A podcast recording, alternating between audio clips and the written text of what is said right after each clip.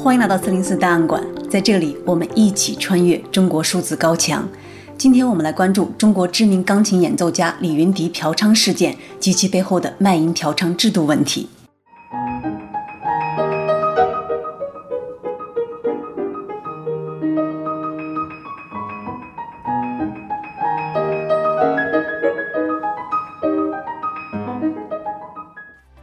大家听到的是李云迪在第十四届肖邦国际钢琴大赛中的演奏。在这次比赛中，年仅十八岁的他获得金奖，从此成为中国人家喻户晓的钢琴家。二零二一年十月二十一日晚，北京朝阳警方在其官方微博账号“平安北京朝阳”上发布了一则通报。通报称，接群众举报有人在朝阳某小区卖淫嫖娼。对此，警方依法展开调查，将卖淫违法人员陈某慧、嫖娼违法人员李某迪查获。通报还称，他们两人已经供认了违法事实，目前已被朝阳公安分局依法行政拘留。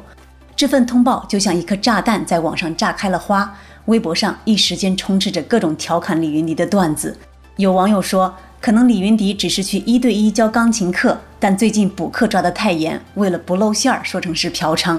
然而，在这波热闹的舆论关注中，中国社会长期以来罪化性工作者的制度带来的社会问题却少有被触及。中国性工作者的权利继续被主流人群忽视。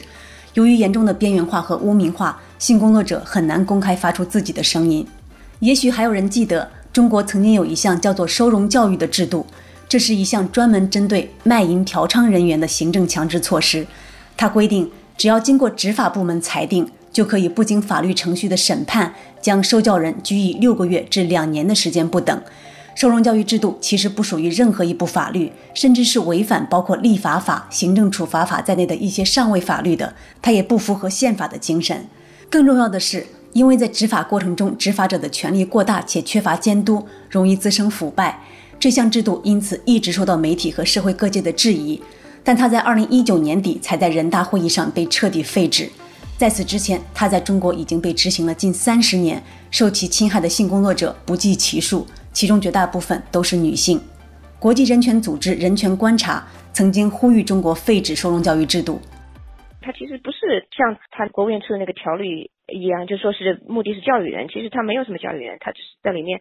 强迫人劳动。然后我们出了一个报告，就是里面有很多关于收容教育所的情况，就是。比如说对他们的虐待啊、折磨啊之类的，就是这种都是违反人权法律的。亚洲促进会发表的一篇题为《收容教育：中国女性性工作者面临的任意拘禁》的报告，收录了很多性工作者受到迫害的证词。这些控诉包括但不限于强行脱衣取证、暴力取证、言语侮辱、索贿受贿交换释放和减期、强迫劳动、生活用品和食物高收费、限制如厕。限制通信和会见，强行检查和治疗性病。虽然臭名昭著的收容教育制度现已被废止，在中国卖淫嫖娼仍然属于违法犯罪行为，受到当局的持续打击。然而，没有证据显示法律上的禁止和惩罚能够减少、杜绝性交易或者阻止性工作者从事这项工作。曾致信国务院和全国公安部要求公开收容教育所相关信息的民间机构“女权之声”，在一篇题为处女和妓女之间没有安全分割线的文章里写道：“性工作是一个高度性别化的工作，女性从业者占了绝大多数。她们大多出身底层，教育程度不高，缺乏向上流动的资源。要让自己和家人过得更好，她们的选择很少。因此，从事性工作其实是社会阶级不平等、性别不平等的结构造成的结果。当国家和社会没有对这些不平等做出有力回应的时候，却热衷于对这部分女性进行打击。”这无法称之为正义。知名性工作者权利倡导活动人士叶海燕也曾说：“中国社会普遍存在着的对性工作者的歧视与排斥，不仅是个性道德的问题，还有富者对贫困者、强者对弱者、主流对少数群体那种无法自拔的控制欲望与踩踏欲望。”在凤凰卫视对伊海燕的采访中，伊海燕曾谈到，在中国推行性工作无罪化的最大阻力，应该还是所谓意识形态上面的东西吧。就是所谓的他们认为社会主义的国家不能够有性工作者的存在，所以其实他们打压的并不是说一些道德的问题。要说道德的问题的话，那二奶跟小三也不应该纵容。可是他们认为二奶跟小三是合法的。另一方面，当性工作者的权利不受承认和保护，罪化卖淫嫖娼的实践便脱离了保护妇女的现实，成为当局控制社会的工具。其中最为极端的，便是为打击异议人士而给他们扣上嫖娼罪名，也就是网民所说的“被嫖娼”。二零二零年七月六日上午，北京警方以在成都嫖娼为名拘捕了法学教授许章润。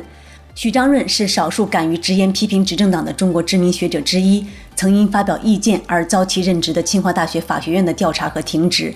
二零二零年新冠疫情期间，许章润发表了一篇轰动性的文章，《愤怒的人民已不再恐惧》，炮轰习近平和中共当局的无能和滥权。除许章润教授之外，更为公众所熟知的一个同类事件是薛蛮子的被抓。二零一三年，粉丝上千万的微博公知薛蛮子在北京因涉嫌嫖娼被抓捕。在这之前，他曾经发起一份关于彻底消灭全国大规模拐卖儿童、强制乞讨犯罪集团的倡议书，使得打拐成为舆论关注的议题。之后，薛蛮子还曾参与抗击癌症、免费午餐、解救白血病女孩等一系列公益民生话题。他的微博也经常大量转发公益和求助信息。在香港反送中运动期间，英国驻香港总领事馆雇员郑文杰入境中国后被消失。之后，深圳罗湖警方声称是以嫖娼为由对他处以行政拘留十五日的处罚。还有更多被指控嫖娼的意见人士没有被公众知晓。维基百科的页面“被指控嫖娼的中国意见人士”上可以看到这些案例。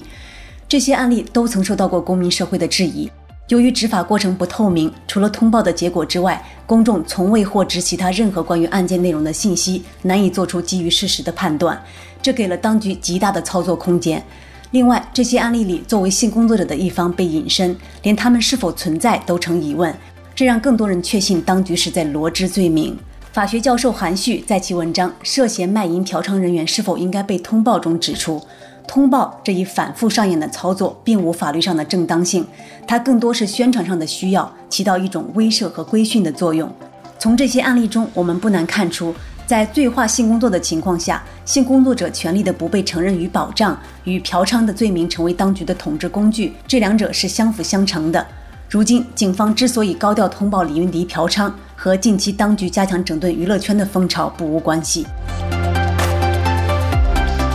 中国数字时代 CDT 致力于记录和传播中文互联网上被审查的信息，以及人们与审查对抗的努力。我们邀请您参加四零四文章存档项目和敏感词开源研究项目，为记录和对抗中国网络审查做出你的贡献。详情请访问我们的网站 cdt.media。